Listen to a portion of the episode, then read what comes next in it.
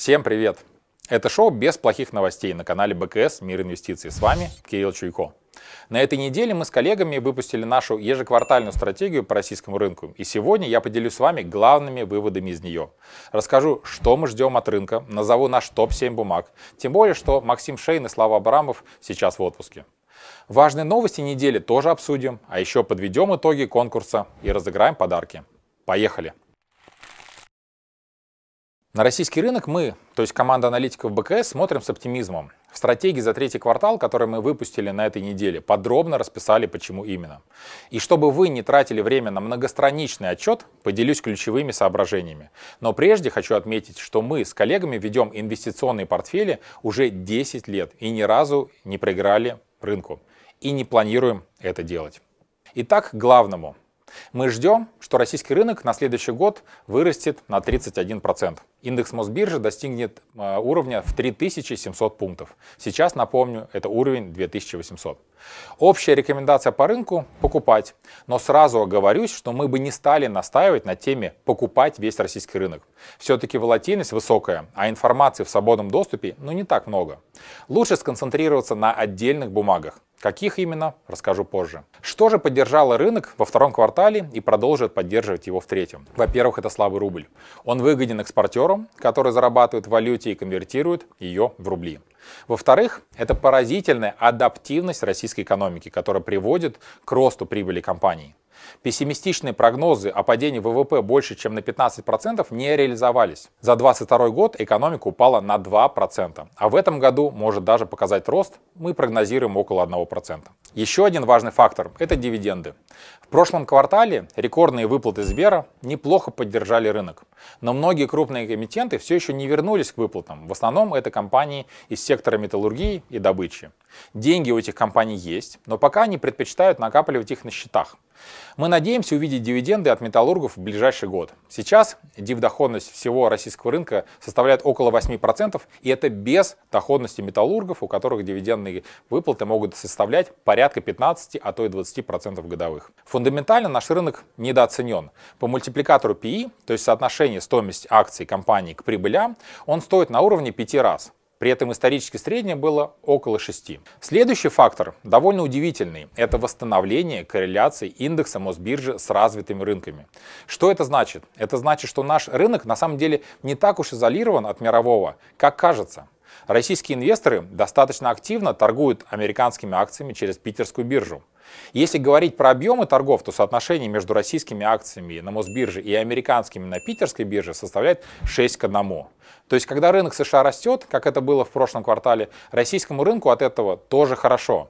Когда российский инвестор видит, что в его портфеле выросли американские бумаги, ему в меньшей степени хочется продавать российские бумаги. Что же по рискам?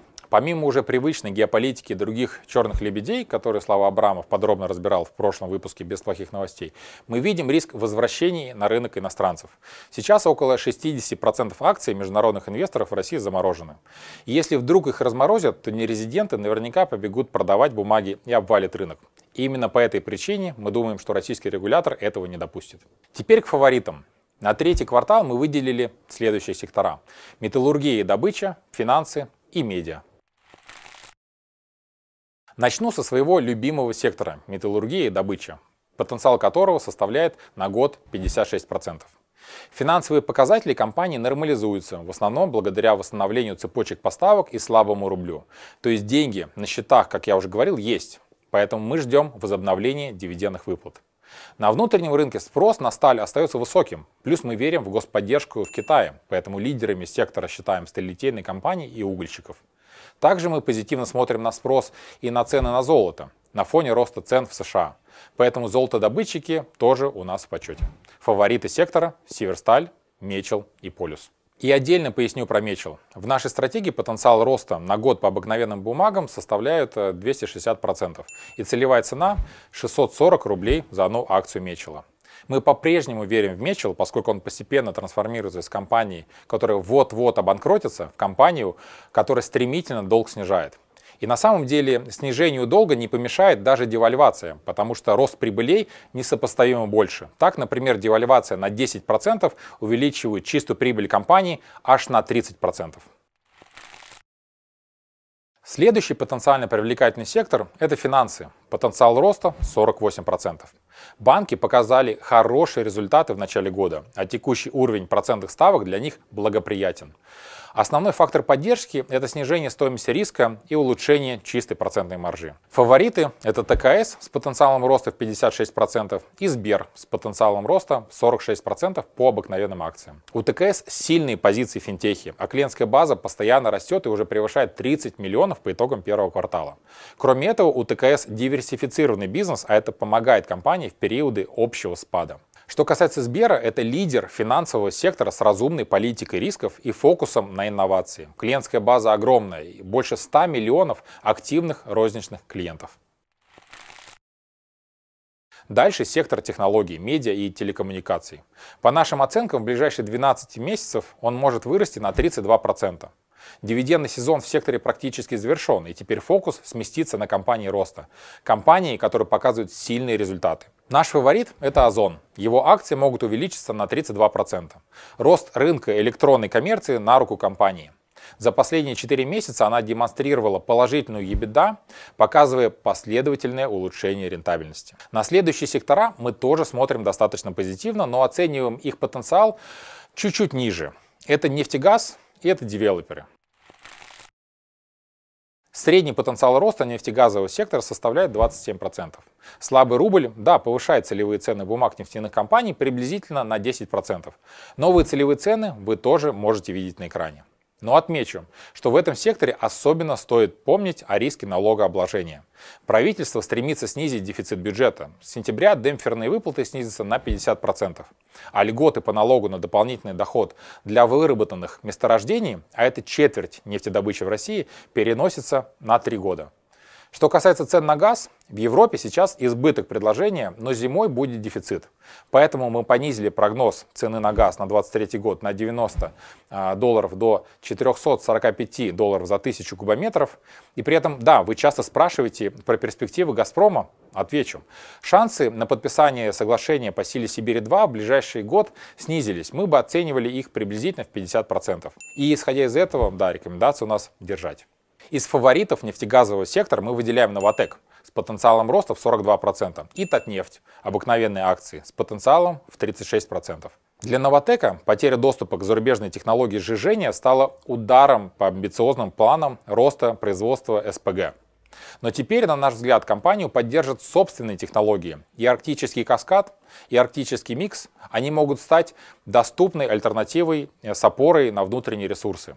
В декабре мы ждем начала добычи на Арктик СПГ-2. Если говорить про Татнефть, ей выгоден слабый рубль и рост цен на нефтепродукты на внутреннем рынке. При этом не стоит забывать о рисках снижения демпферных выплат и перенос налоговых льгот для выработанных месторождений на 3 года. И это все может негативно повлиять на компанию. У сектора девелоперы тоже потенциал роста на год порядка 27%.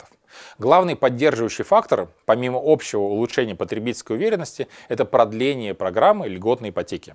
Наш фаворит тут – эталон, потенциал роста 42%. Эта компания активно развивается в регионах и показала сильные операционные результаты за первый квартал. Ну а если вам лень выбирать бумаги для инвестирования самим, мы сделали это за вас – собрали топовые бумаги в три портфеля – долгосрочный, краткосрочный и дивидендный. Первый портфель долгосрочный на срок от года, в нем 7 компаний. Это Новотек, Татнефть, обычка, Сбер, тоже обычка, ТКС, Северсталь, Полюс и Мечел. Второй портфель, краткосрочный, на 3-4 месяца. В нем также есть Сбер, ТКС и Татнефть, а также есть Мосбиржа, Сургутнефтегаз, привилегированные акции, Новотек и Озон. Ну а третий портфель у нас дивидендный. Здесь компании, от которых мы ждем самых больших дивидендов в следующие 12 месяцев. Доходность бумаг больше 10%. Топ бумаг сейчас это Лукойл, Сбер, привилегированные акции, Татнефть, МТС и Сургутнефтегаз, тоже прифа. Ну а если у вас остались вопросы по стратегии, обязательно задавайте их в комментариях под этим видео. Постараемся пояснить в следующем выпуске. Победителем прошлого выпуска стал пользователь с этим ником. Ваш подарок – книга Виталика Бутерина «Больше денег». Поздравляем вас, напишите нам, пожалуйста, на эту почту и укажите адрес и номер мобильного. В следующий раз опять разыграем книгу. Чтобы принять участие в розыгрыше, нужно подписаться на канал, поставить лайк к этому видео и написать любой комментарий. Все как обычно, с вас лайки, с нас подарки. 16 июля мы будем отмечать День Металлурга. По этому поводу мы вместе с коллегами из Норникеля запустили конкурс в нашей социальной сети Profit. Чтобы претендовать на подарок от эмитента, нужно быть подписанным на аккаунт Норильского никеля в Профите и до 14 июля написать оригинальное поздравление ко Дню Металлурга в комментариях под постом. Пять самых креативных поздравлений выберет сама компания. Подробнее об этом по ссылке в описании. И напомню вам про акцию для тех зрителей, кто еще не стал клиентом БКС. При открытии брокерского счета у нас вы можете получить акцию, имеется в виду одну ценную бумагу, на сумму до 4000 рублей. Что для этого нужно? Первое. Стать клиентом БКС и открыть брокерский счет по ссылке в описании. Второе. Пополнить счет в приложении БКС Мир Инвестиций. Третье. Купить ценные бумаги или валюту на сумму от 10 тысяч рублей в течение 90 дней с даты открытия счета. Все подробности по ссылке. Ну а теперь к вашим вопросам. Друзья, спасибо, что присылаете вопросы и спасибо, что отмечаете их хэштегом BPN, без плохих новостей. Ответили на них вместе с нашей командой. Первый вопрос. Почему уже в течение нескольких недель только слышим из каждого утюга, что рынок перегрет, а он все растет и растет? На наш взгляд, такое часто бывает после хорошего ралли-рынка, который мы видели. По текущим ценам некоторые участники рынка уже боятся покупать акции, Конечно, никто не знает будущее. Мнение возможной коррекции – это всего лишь мнение, с которым вы можете согласиться или нет. Но на наш взгляд, история с российским рынком, она еще до конца не отыграна. Мы ждем еще дивиденды, которые появятся в перспективе полугода-года от тех компаний, которые отказались платить дивиденды за прошлый год. Рынок сам фундаментально остается недооцененным, и мы ждем продолжения роста цены на нефть и Юрлс, что поможет нашему рынку в том числе. Все говорят про коррекцию. Так будет ли она и когда ее ждать? Существенного падения на рынке пока явно нет. Да, на текущий момент на российском рынке, как нам кажется, серьезное снижение может случиться исключительно на фоне усиления геополитических рисков, ну а их предсказать достаточно сложно, как мы понимаем. Если никаких потрясений не случится, нам кажется, что рынок будет торговаться приблизительно в том диапазоне, в котором он торгуется последний месяц. А, при этом к росту рынок вернется тогда, когда те компании, которые не платили дивиденды за прошлый год, вернутся к дивидендным выплатам, о чем многие уже постепенно начинают заявлять. И это может создать пласт компаний, которые будут давать дивидендную доходность доходность на уровне 15-20%. И это будет таким вторым э, фактором, вторым этапом роста российского рынка до конца этого года, в начале следующего. Раз заканчивается дивидендный сезон, то стоит ли перепрофилировать свой портфель преимущественно на купонный доход? Какие компании можете посоветовать? Да, этот дивидендный сезон заканчивается, но не стоит забывать, что в среднесрочной перспективе может начаться и другой. Среди тех компаний, которые не платили дивиденды за прошлый год, но при этом имеют возможность это делать. При этом перепрофилировать свой портфель а, преимущественно на купонный доход, конечно же, возможно. Ожидается, например, что ЦБ поднимет ставку до 8% в этом году, однако рынок уже закладывает ее рост через год на 1 полтора процентных пункта. Поэтому даже повышение ставки на 1 процентный пункт уже более-менее в рамках текущих ожиданий рынка. И такое действие может оказать существенное влияние на рынок и если тон эм, пресс-релиза ЦБ сменится на нейтральный после повышения ставки до 8 или 8,5%, то можно ожидать и роста рынка. Конечно, в текущей ситуации при курсе доллара около 90 рублей есть существенное давление на инфляцию, которое должен нивелировать Центральный банк. Но мы считаем, что средний и долгосрочно устойчив более низкий курс доллара на уровне 80-85 рублей, что выровняет баланс инфляции, ставки и доходностей ОФЗ. На горизонте одного года и долгосрочно мы видим потенциал для снижения доходностей долгосрочных ОФЗ где-то на 2 процентных пункта с 11 до 9%. А это может принести доход до 20%, до 25 даже процентов на горизонте одного года. Если все-таки вы собираетесь перестраховаться, то в нашей подборке есть облигация Роснана, например, с погашением через 5 и 9 месяцев с доходностью 16%, а также облигации Трансфин-М с доходностью 12% и погашением через год. До конца года увидим доллар по 100 рублей? Мы так не думаем. Возможно, точечное, ну или шоковое ослабление, но учитывая тот факт, что в нашем прогнозе ожидается восстановление цены на нефть Юрлс до 60 долларов за баррель и постепенное замедление восстановления импорта, к концу года ожидаем небольшое укрепление рубля. Какая акция на российском рынке самая перспективная, на ваш взгляд, в масштабе этого года? Мы считаем, что это Сбер. Причины простые. Очень сильный дивидендный поток, восстановление банковской отрасли, рост кредитования, восстановление экономики с небольшим, но все равно положительным ростом. Ну и плюс у банка ожидается новая стратегия в конце этого года. Почему, на ваш взгляд, при ослаблении рубля нефтяники почти не растут? Это очень хороший вопрос. Только привилегированные акции Сургутнефтегаза действительно принесли прибыль, так как эффект на ожидаемые дивиденды намного больше, чем у других акций, из-за предполагаемой прибыли на валютном рынке от кубышки в размере 61 миллиарда долларов. Тем не менее, за исключением акций Сургута, по которым никакие макроэкономические изменения не влияют на ожидаемые дивиденды компании, акции всех остальных нефтяных компаний должны быть сильнее, чем они сейчас. Мой коллега Рон Смит полагает, что это может быть связано либо с тем, что рынок не считает текущее ослабление рубля устойчивым, либо потому, что отсутствие отчетности от большинства компаний означает, что инвесторы менее уверены в общей прибыльности и, следовательно, влиянии рубля на счета. Возможно падение стоимости акций «Газпрома» в ближайшее время. Стоимость варьируется в небольшом проценте, ну и также со Сбербанком не могу принять решение, немного переждать или покупать. Мы бы не стали спешить с увеличением позиций в «Газпроме», только если вы не уверены в том, что контракт «Силы Сибири-2» будет подписан в ближайшее время. Мы уверены, что в конечном итоге он будет подписан, но китайцы явно с этим не торопятся, и это вопрос скорее среднесрочной или долгосрочной перспективы. Объемы экспорта в Европу чрезвычайно низки, а цены существенно снизились. Поэтому компания не вернется к прежнему уровню рентабельности в ближайшее время, если вообще когда-либо вернется. Мы также полагаем, что европейские цены на газ могут резко упасть в августе-сентябре, когда европейские хранилища будут заполнены, а затем подрастут в конце года, когда начнется отопительный сезон. Даже если вам нравятся акции «Газпрома», при том, что у нас рекомендации держать, я бы посоветовал подождать до осени, прежде чем покупать. Видите ли вы какие-то перспективы в акциях Татнефти после дивидендного гэпа и что может послужить драйверами роста после отсечки? Мы считаем, что Татнефть недооценена рынком по двум причинам. Во-первых, у нее есть значительные возможности для роста добычи в долгосрочной перспективе, но пока действуют ограничения ОПЕК+, реализовать их будет, ну, понятно, достаточно сложно. Во-вторых, это очень важно. Как мы не раз говорили, сейчас это самая прозрачная из российских нефтяных компаний.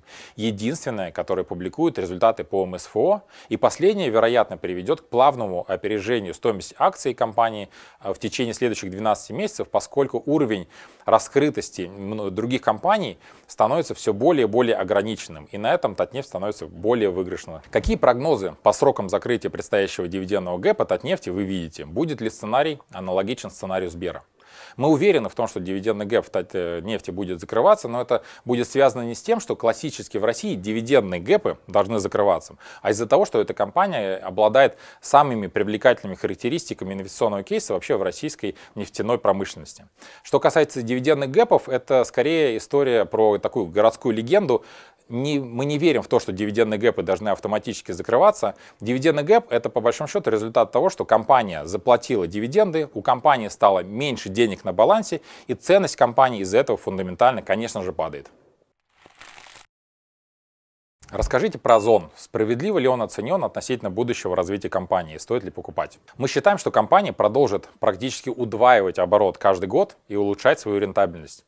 Плюс ожидаем сильные результаты за второй квартал в августе этого года. Поэтому на 12 месяцев у нас стоит рекомендация покупать. Есть ли мысли по МТС? До каких значений будет просадка? Сейчас акции МТС стоят около 295 рублей за бумагу. Если бы их рыночная цена была бы 255-275 рублей, акции были бы оценены справедливо. Если бы цена была меньше 255 рублей, они выглядели бы привлекательно. Динамика котировок будет зависеть в том числе от общих трендов в экономике. Какие перспективы у акций ВТБ на второе полугодие? Просадка 15%. Стоит ли зафиксировать убыток или подождать до конца года? У нас фундаментально позитивный взгляд на акции ВТБ. Рекомендация покупать. Рекордная прибыль 2023 года и рост рентабельности позитивный, но фокус банка на усиление позиций капитала приведет к тому, что дивидендов за 2023 год не ожидается. Поэтому взгляд на ВТБ у нас позитивный, он скорее долгосрочный. И у нас фаворит в этой отрасли Сбербанк. Я не квал. Какие облигации доступны с двузначной доходностью, кроме ОФЗ? В нашей подборке облигаций, которые есть в открытом доступе на БКС Экспресс. 8 эмитентов, не ОФЗ, с разным сроком до погашения и двузначной доходностью. Ссылку на этот материал вы можете увидеть в описании. Подскажите, пожалуйста, покупать сейчас замещающие облигации, наверное, не самый удачный момент? Планирую держать до погашения 5-10 лет. Действительно, взгляд на рынок умеренно негативный из-за вторичного обязательного замещения до конца этого года, но доходности «Газпрома», например, очень привлекательны. При удержании до погашения предлагаем брать одни из самых длинных облигаций с большей доходностью, но уже прошедших замещения или замещения по которым не ожидается в ближайшем будущем. Мы постарались выделить лучше такие выпуски. Момент для входа сейчас может быть достаточно удачным. Ссылку тоже оставим в описании. Хотелось бы услышать ваше мнение. Почему падение китайских акций зачастую объясняют опасениями повышения ставок ФРС? рецессии США. А вот в самих американских бумагах, по сути, продолжается рост. На рынок китайских компаний действительно оказывают определенное влияние события на рынке и в экономике США. Это связано с высокой долей иностранных инвесторов на рынке Гонконга. В оборотах гонконгской биржи около 70% объемов приходится на зарубежных инвесторов вне Китая. И в какой-то степени на привлекательность акций в Гонконге негативно влияет повышение ставок ФРС. Оно ведет к росту процентных ставок в привязанном курсе гонконгского доллара, что теоретически может снижать привлекательность акций по сравнению с облигациями. Но это лишь малая часть того, что влияет на китайские акции. Сейчас падение бумаг не связано с опасением рецессии в США или политики ФРС. За снижением индексов как раз стоит противоречивое состояние самой экономики КНР. Подробно об этом расскажет Константин Черепанов на следующей неделе на канале БКС Live. В какие китайские акции можно сейчас зайти неквалу?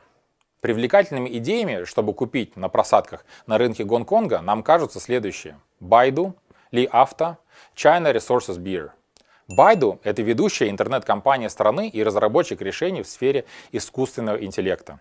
Именно Baidu сейчас занимается разработкой китайского ответа американским решениям. Ли Авто нам кажется наиболее перспективной компанией на горячем рынке электрокаров в Китае. В отличие от многочисленных стартапов в этой области, Ли Авто уже начинает показывать положительные денежные потоки и выходить на прибыль. Что касается China Resources Beer, ее акции падали в последний месяц из-за разочаровывающей статистики розничных продаж в Китае. Праздничные продажи, фестиваль драконьих лодок в июне были ниже до пандемийных уровней 2019 года. При этом China Resources Beer – это ведущий производитель спиртных напитков КНР с историей устойчивого роста. Если в потреблении наметится улучшение, акции могут как минимум показать восстановительный рост до уровней начала года. Автору лучшего вопроса мы, как обычно, отправим подарок постер с зашифрованными пословицами об инвестициях. На этот раз победителем стал пользователь вот с этим ником. Поздравляем вас, напишите нам, пожалуйста, на эту почту, укажите адрес и номер мобильного телефона. В следующий раз опять выберем автора лучшего вопроса и подарим подарок. Ждем ваши вопросы. Фосагра выплатит дивиденды за первый квартал этого года, и доходность составит примерно 3,7%. Если у вас есть бумаги Фосагра, да, вы получите дивиденды, но на наш взгляд бумаги Фосагра немножко переоценены. Стоимость а, удобрений падает, и перспективы компании тоже достаточно туманны. Поэтому, на наш взгляд, ну, лучше продавать компанию и переходить в другие дивидендные истории. В понедельник стартовали торги акциями компании Кармани, которая вышла на Мосбиржу через IPO. Сначала они росли, потом они просели, но это только начало, посмотрим, что будет дальше. Кстати, у Кармани есть аккаунт в социальной сети для инвесторов Profit, который встроен в наше мобильное приложение. А еще в Profit публикуется наша аналитика, и наша стратегия за третий квартал тоже там есть. Apple на этой неделе впервые в истории завершила торговый день с капитализацией свыше 3 триллионов долларов. До этого компания уже перешагивала этот порог, но лишь ненадолго. Следующим за Apple бизнесом-триллионером, как ожидается, может стать и Microsoft. Всего с начала года Apple подорожал аж на 50%. Ее бумаги занимают в индексе S&P 500 7,6%. Это рекордно много для одного эмитента. Аналитики не исключают, что какое-то время рост еще будет продолжаться, но рано или поздно акции должны будут скорректироваться. Тем более прогноз на текущий финансовый квартал у Apple не самый радужный. Выручка может снизиться на 3%. Tesla опубликовала результаты за второй квартал. Произведено почти 480 тысяч автомобилей, на 9% больше, чем в предыдущем квартале, и на 86% больше, чем год назад. Ожидания у рынка были более скромными, поэтому акции компании сейчас растут. Доллар выше 90, евро выше 100. С начала года рубль подешевел к доллару на 20%, и это один из худших результатов на развивающихся рынках. Основные причины мой коллега Вячеслав Абрамов подробно разобрал в прошлом выпуске. Но если коротко, дело в том, что экспортные доходы России снижаются, импорт наоборот растет, а триггером обвала очевидно стали события 24 июня. Что будет дальше? Динамику рубля определят три ключевых фактора. Внешнеторговые потоки, объем продаж иностранной валюты экспортерами, механизм бюджетного правила, который в целом снижает волатильность рубля. Моя команда ждет, что в среднем по этому году курс будет 80 рублей 30 копеек за доллар, а до конца года курс составит 82 рубля. Стоимость сентябрьских фьючерсов на нефть бренд поднялась выше 77 долларов. Впервые с 20-х чисел июня. Ранее Саудовская Аравия и Россия пообещали сократить добычу, так что все логично. Между тем, Минфин сообщил, что нефтегазовые доходы федерального бюджета в июне оказались на 26% ниже, чем год назад. А если взять весь период с начала этого года, то падение составляет 47%. Правительство определило, какие сведения публичной компании могут скрывать от инвесторов. В том числе речь идет о конкретных сделках, финансовых вложениях э, и операциях в иностранной валюте, о контрагентах, акционерах, топ-менеджерах, членах совета директоров и других руководящих органов. Что ж, хорошо, что эмитентов вновь обяжут отчитываться. В то же время перечень сведений, которые можно засекретить, кажется слишком обширным. Но при этом нам, как аналитикам, в целом более-менее достаточно той информации, которая планирует быть открытым, и мы уверены в том, что мы сможем проанализировать рынок и дать самые лучшие рекомендации по всем бумагам в России. Теперь официально. Имущественный ценз для квалифицированных инвесторов повысит с 6 до 24 миллионов рублей в два этапа. На первом этапе ценз вырастет до 12 миллионов рублей. Соответствующий законопроект подготовит ЦБ и внесет в Госдуму до конца года. И события, за которыми стоит следить инвестору на следующей неделе. В России мы ждем поступления дивидендов от МТС и данных по инфляции за июнь. В США начинается сезон отчетов. Свои результаты опубликуют Citigroup, JP Morgan, Wells Fargo и Pepsi. А на BKS Live, помимо российского рынка, будем обсуждать рынки Китая и США. Это было шоу «Без плохих новостей». С вами был Кирилл Чуйко. Подписывайтесь на наш канал, ставьте лайки, звоните в колокольчик, пишите комментарии и до новых встреч в эфире. А еще посмотрите эфиры, прошедшие на этой неделе на канале БКС Live.